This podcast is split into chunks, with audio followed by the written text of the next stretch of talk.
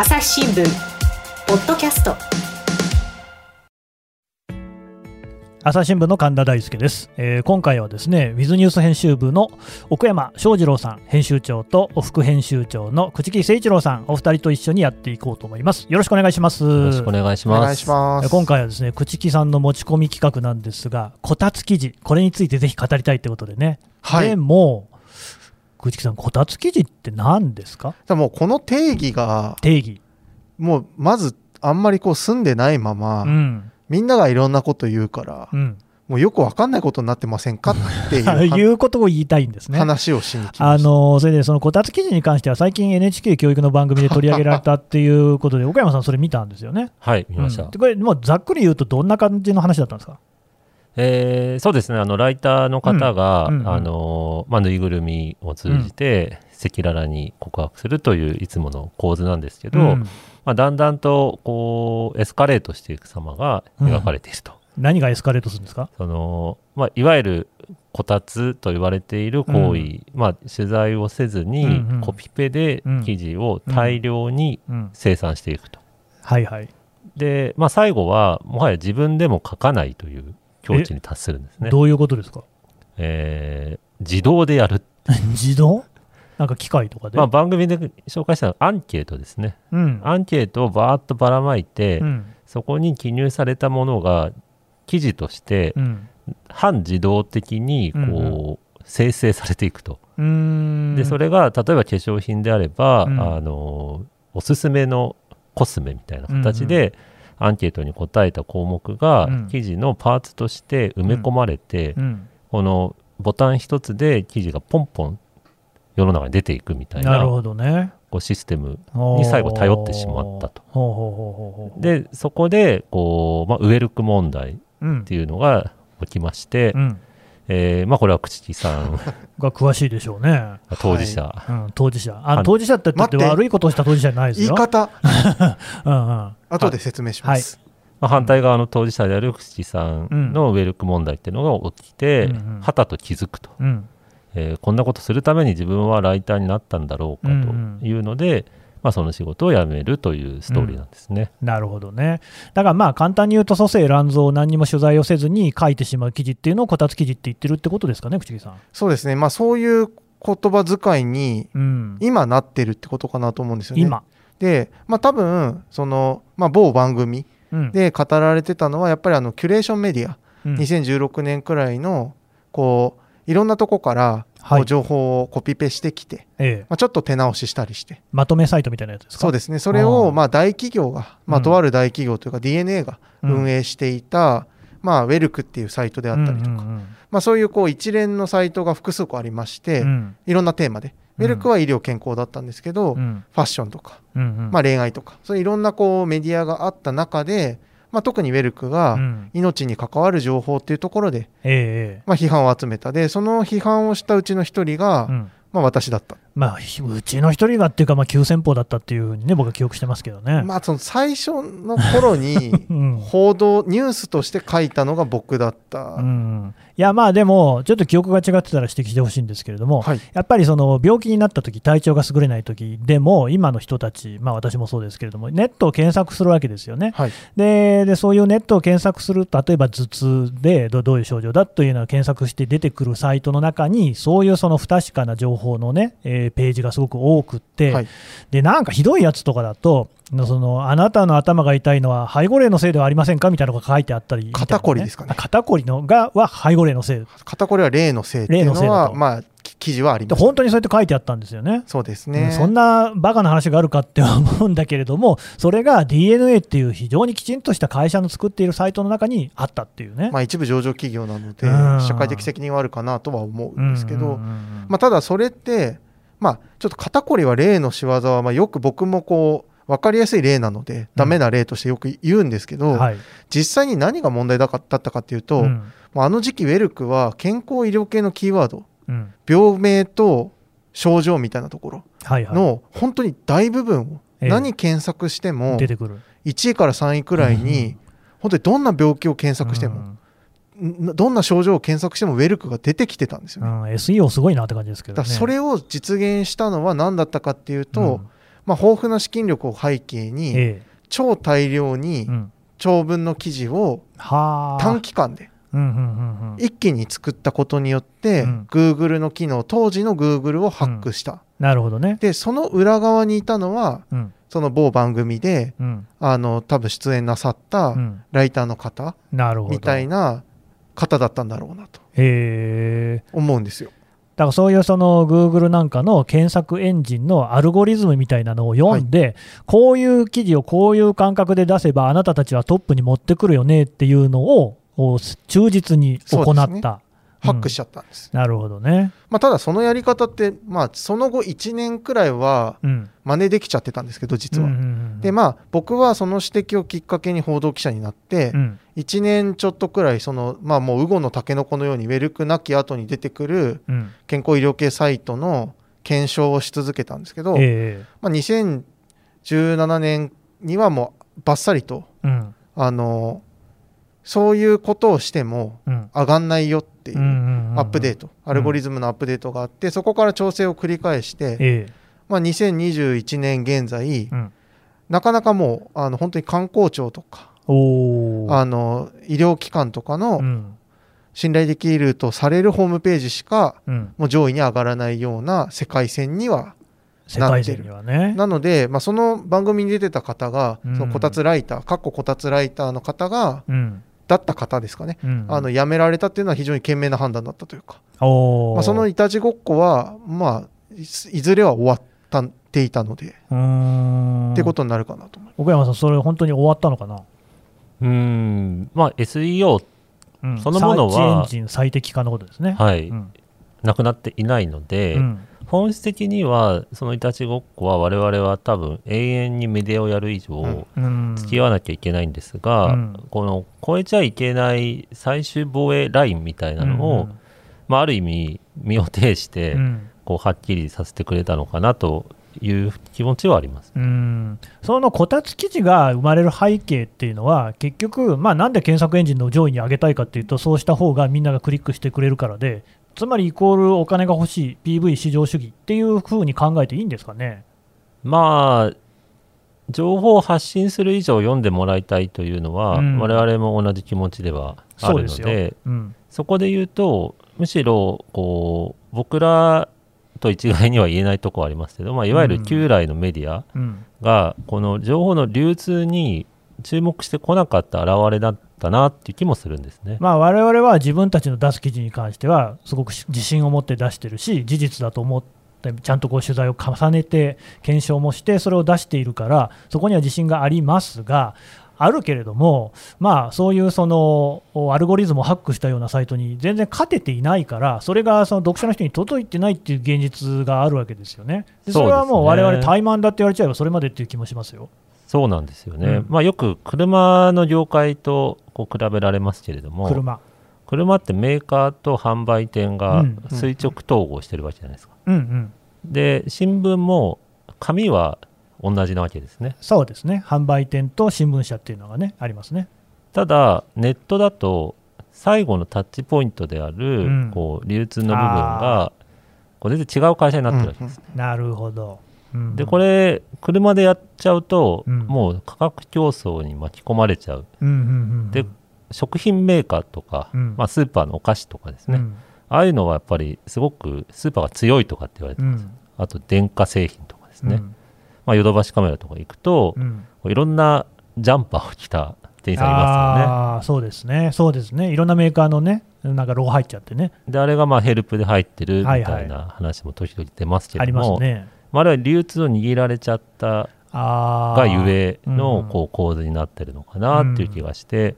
それは我々も全然一緒で、うん。最後に読者と対面しているのは、うん、まあ、ネットの事業者さんたち。そうですね、でそこを我々はあんまり配慮してこずうに、ん。こう紙の感覚でやっていくと、うん。結局サービスとしてうん。便利だと思われなくなってしまったなと、うんそうでしょうね。うん、でそこを少なくとも検索で知りたい情報が出てくるっていうところのうん。ニーズを満たしていたのはやっぱりネットの会社さんだったと、でそれが情報発信のこう元から関わるようになったうん。一つの事例が、まあ、ウェルクだったのかなっていう気がします。朝日新聞。ポッドキャスト。朝日新聞の。質問ドラえもん。我が家の朝は質問から始まる。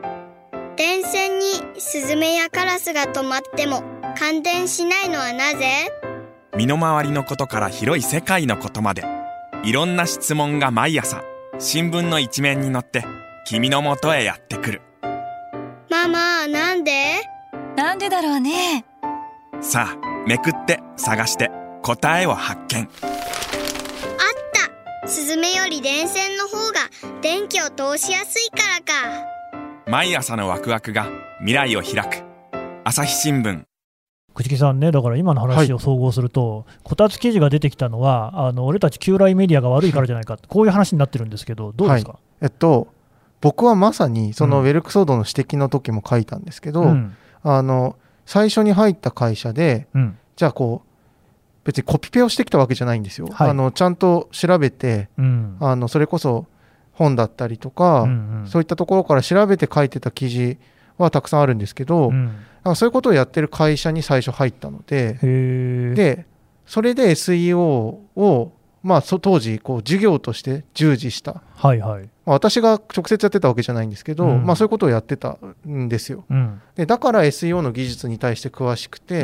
かつまあちょっと変な経歴でうん。医学を大学で勉強してたのでうん。医学の知識もあったのでウェルクの問題を問題って指摘できたみたいな部分があるんですけど、うんまあ、そういう立場からすると、うん。正直じゃあこたつ記事とされるものを書いてる人に、うん。まあ、その多分某番組のライターさんはまたちょっと別だと思うんですよ。もともと問題なんて言ったらいいんですか取材をしたい方っていう話もあるので、ああ、なるほどね、最初はそういうこう志を持ってた人だ。はい。そもそも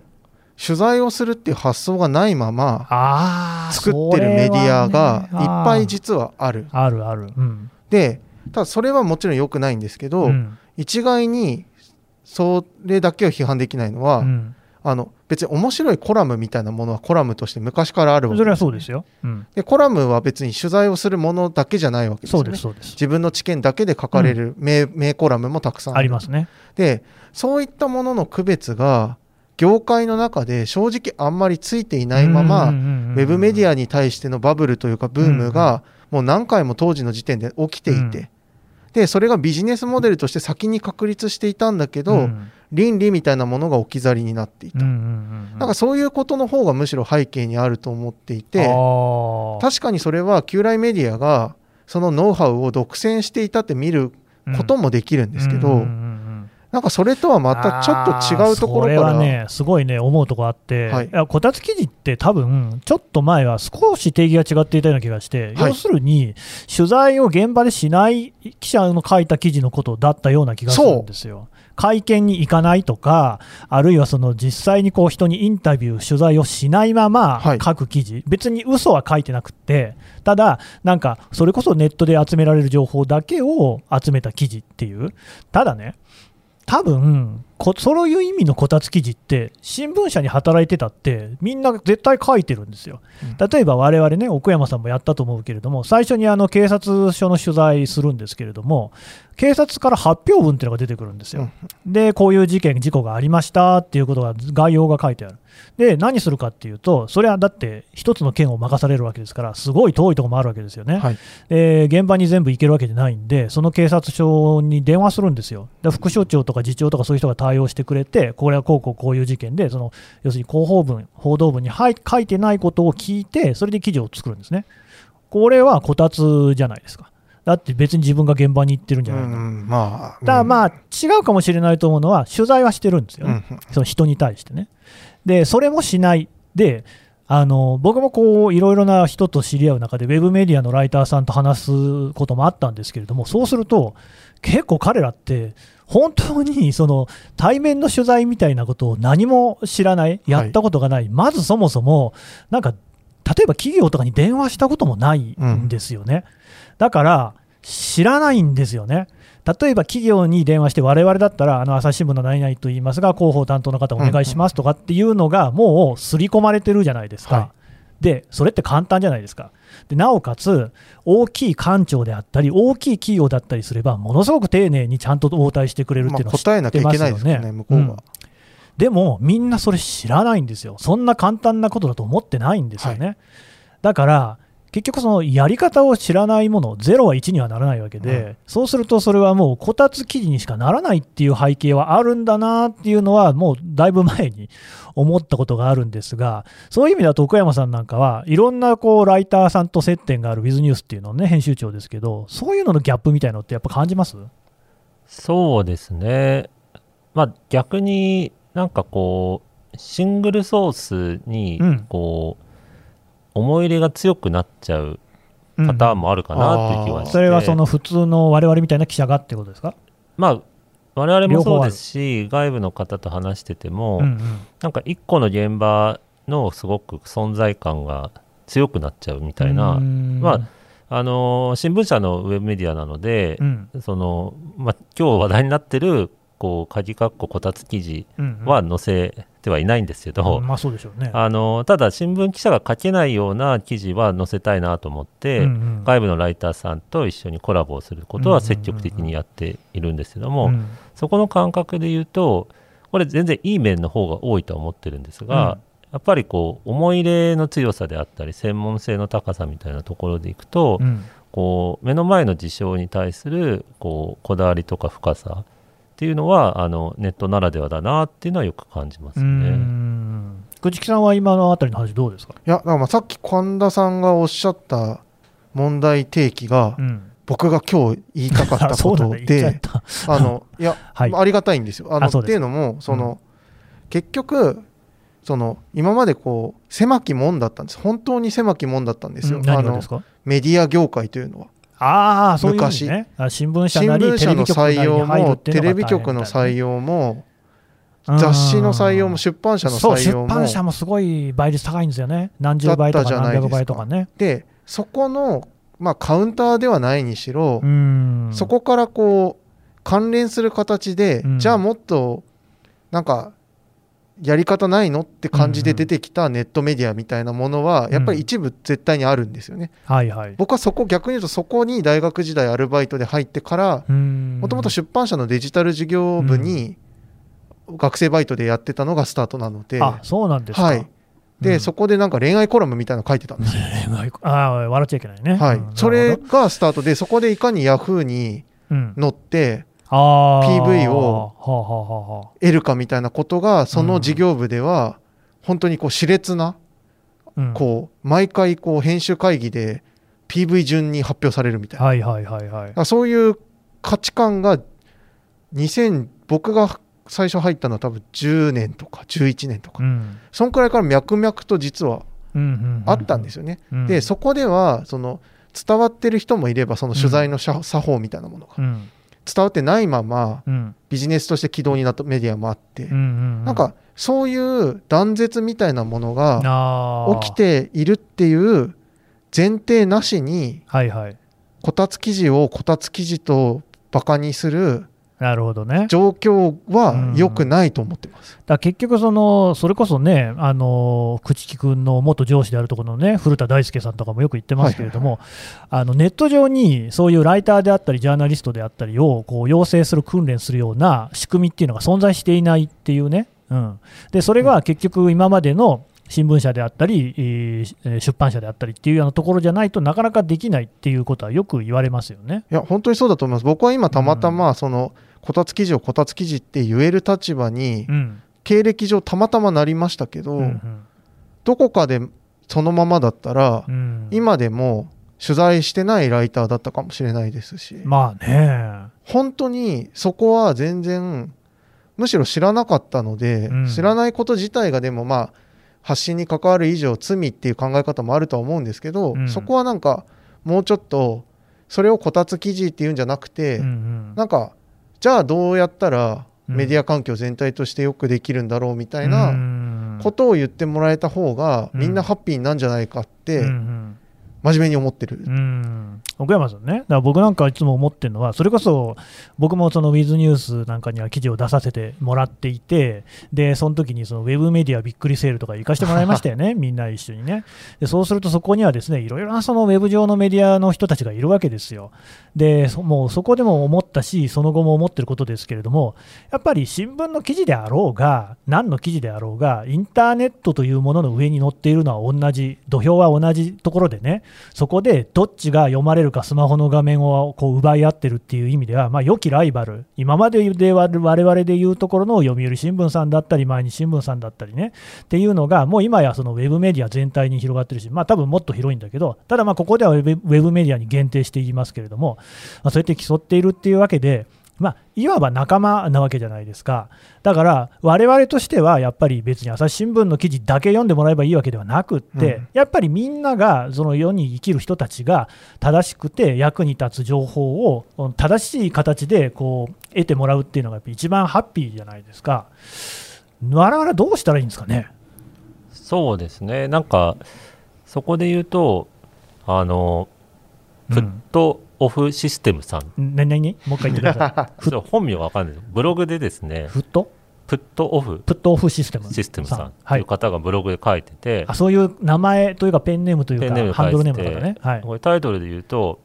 こたつ記事は足を使っても頭を使わないゲソ記事より劣るのか。ああ、話題になってましたね。うん、でこれ結構面白くてゲソ記事って何なのかっていうと、うん、これ新聞社のデスクを指してるんですね。ほうほうほうほうで新聞社のデスクっていうのは、うん、まあ、現場に行った記者が、まあ、書いてきた原稿を、うん、まあ、チェックして、はいはいはい、こう最終工程のジャッジを下すっていう立場ですけども、ねうん、まあ、役割分担としてしょうがない面があるにせよ、まあ、ですから現場行かないわけです。行かない行かない。でもこうジャッジするのは現場行ってない人間。そうですねでこれを持ってこの方は、こう足があるかないか、うん、頭があるかないかっていうところで、うん、こうゲソっていう表現でデスクを表現している。で、まあ、問題提起としては、うん、そういうデスクが本当に分かってんのみたいな。うんうんうん、で現場に行ってない、まあ、取材をしていないこたつ記事をあんたらメディアは上から目線でディスりますけど、うんうん、こう最終ジャッジしているデスクがこたつじゃんみたいな、はいはいはいはい。まあ、そういうご指摘なんですよ、ね、なるほどね。面白い指摘ですよね、うん。まあ、奥山さんどう思った？非常にこれはあの共感しましてです。ねあああなただってデスクみたいなもんじゃないですか。私 あのまあそうだ。ね。半分冗談半分本気半分事実、はい半分ばっかりですけど、うん、私は書く記事ってウィズニュースで一番読まれない そんなことはない。ああまあそうかもね。ちょっと待って、はいそれで？ただ、うん、まあ、記事は書こうと思って。書いてるよね。確かにね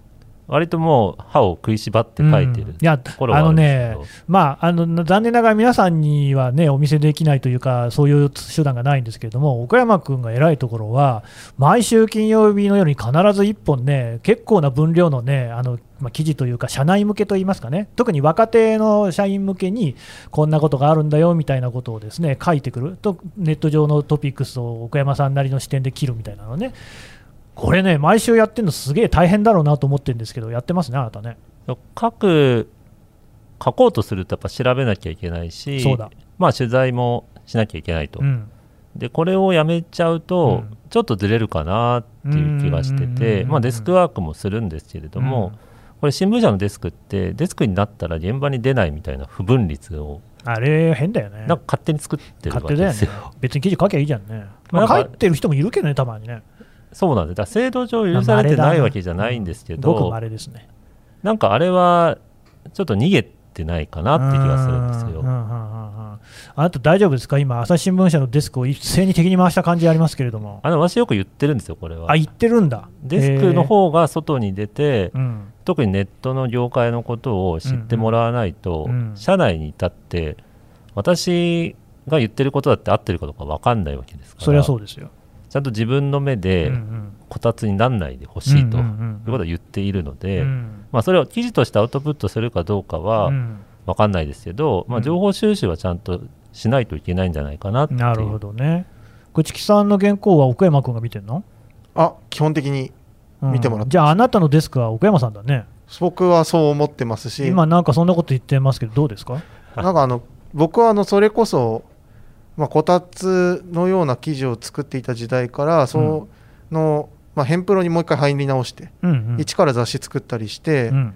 鍛え直されたんですけどその時の上司に恩師に言われたのは、まあ、ライあのライター編集者は外に出て、取材して見聞きして書いて、なんぼって言われたんで、まあ、そういう意味では奥山さんはまあこういうご時世じゃなければ、ほとんど外にいて、なんか取材したりとか人に話聞いたりしてる人なので、そういうこうバランス感覚みたいなところはアップデート常にし続けてる方なので ありがたいな、なんか褒めますね。褒めてる感じになっちゃった。じゃあけなけなす？けなす いや別に無理にけなす必要もないですけれども、はい、まあまあでも確かに横山君はそういうタイプかもしれないっていうのは僕もそれ思いますね。ありがとうございます。いやでそういう人っていうのはその新聞社のデスクにもまあいてでだからそういう気持ちマインドの持ちようっていうのは本当その一人一人が決めてるんだと思うんですよね、うん、それこそ横山君言った通り不分率だから誰が強制してるわけでもないですからねで実際言ってる人もいますからね。うん、なんかそう、こたつ記事、こたつ記事って言うけれども、我々も本当にそういうところじゃね、こうもうちょっとちゃんと考えなきゃいけないところいっぱいあんだっていう感じがしますよね。なんかこう、こたつ記事、こたつ記事って、どっかを下げている間に、うん、こたつ記事の方がビジネス的にまだ生き残ってしまい、流通経路的にも。生き残ってしまい怖い、ね、こたつじゃない記事を作ってますっていう自負がある人たちの記事が全然届かなくなってビジネスも成立しなくなっちゃったら、うん、マジで本末転倒なので、うん、なんかそ人下げるんじゃなくて、うんうん、どうやったら今の仕組み上一番いい方法なのかを考えないと、うん、みんなでどんどんダメになるだけなんじゃないかなって。なるほど、いいこと言いますね。最後に思っていたことを本当に言ってしまった。はい。よかったと思います。どうもありがとうございました。朝日新聞ポッドキャスト。今絶対に聞くべきポッドキャストを見つけよう。 JAPAN PODCAST AWARDS 2020が開催されます。朝日新聞ニュースの現場からは大賞にノミネート。また部門賞リスナーズチョイスはリスナーの皆様の投票により決定されます。2月15日23時59分まで受付中。ポッドキャストアワードで検索するか、概要欄のリンクから番組名、朝日新聞ニュースの現場からと記入して、ぜひご投票ください。はい、というわけでですね、岡山さん、朽木さんからこたつ記事についてお話を伺ってきました。あの、いろいろな話出て、いいこともあった、名言もあったと思うんですけれども、全部台無しにすることを1個言うと、最初にあったあのね、NHK 教育で出た番組、あの、一時とはいえ、改心したとはいえですね、捏造に近いようなことをやっていたような人の言うことをどうしてみんな普通に信じちゃうのかなっていうのは僕はすげえ不思議なんですけどね、それ自体捏造かもしれないってみんな思った方がいいんじゃないかなっていうのは、まあ一つ前提としておきながらなんですけれども、結局ねあのそういう、まあ、いろんなこうシステムの中で物事が動いているっていうところで陰謀論とかも生まれてくるんですよね。えー、多分なんかこう自分に一番こう近いような考え方を持っている人とかっていうのをまずちょっとそう一人置いてみるっていうのはねいいと思うんですよ。例えば朽木さんとかでもいいと思うんですけどね。で、そういう人のこう書いていること、あるいはその人がツイッターなんかでリツイートしているものとかっていうところから、まずはこの自分のこう枝葉を作っていくみたいな。なんかね、結局そういう地道なことっていうのをやっていくことによって、自分のアンテナみたいなものを磨いていかないと、最初、最初というか今のエンディングトークのところで私言いましたけれども、何が本当に嘘かとかっていうのは結局最終的に自分から判断するしかないっていう厳しい現実もあるわけです。なんで、まあ、そういうところをですねしっかり磨いていかなきゃいけないんじゃないかな。こたつ記事を批判は簡単だけれども、なくなることは絶対ないよっていうことを、もう一回ね、言っておきたいなというふうに思いました。朝日新聞ポッドキャスト、朝日新聞の神田大輔がお送りしました。それではまたお会いしましょう。この番組へのご意見、ご感想をメールで募集しています。ポッドキャストアット朝日ドットコム。p o d c ast アットマーク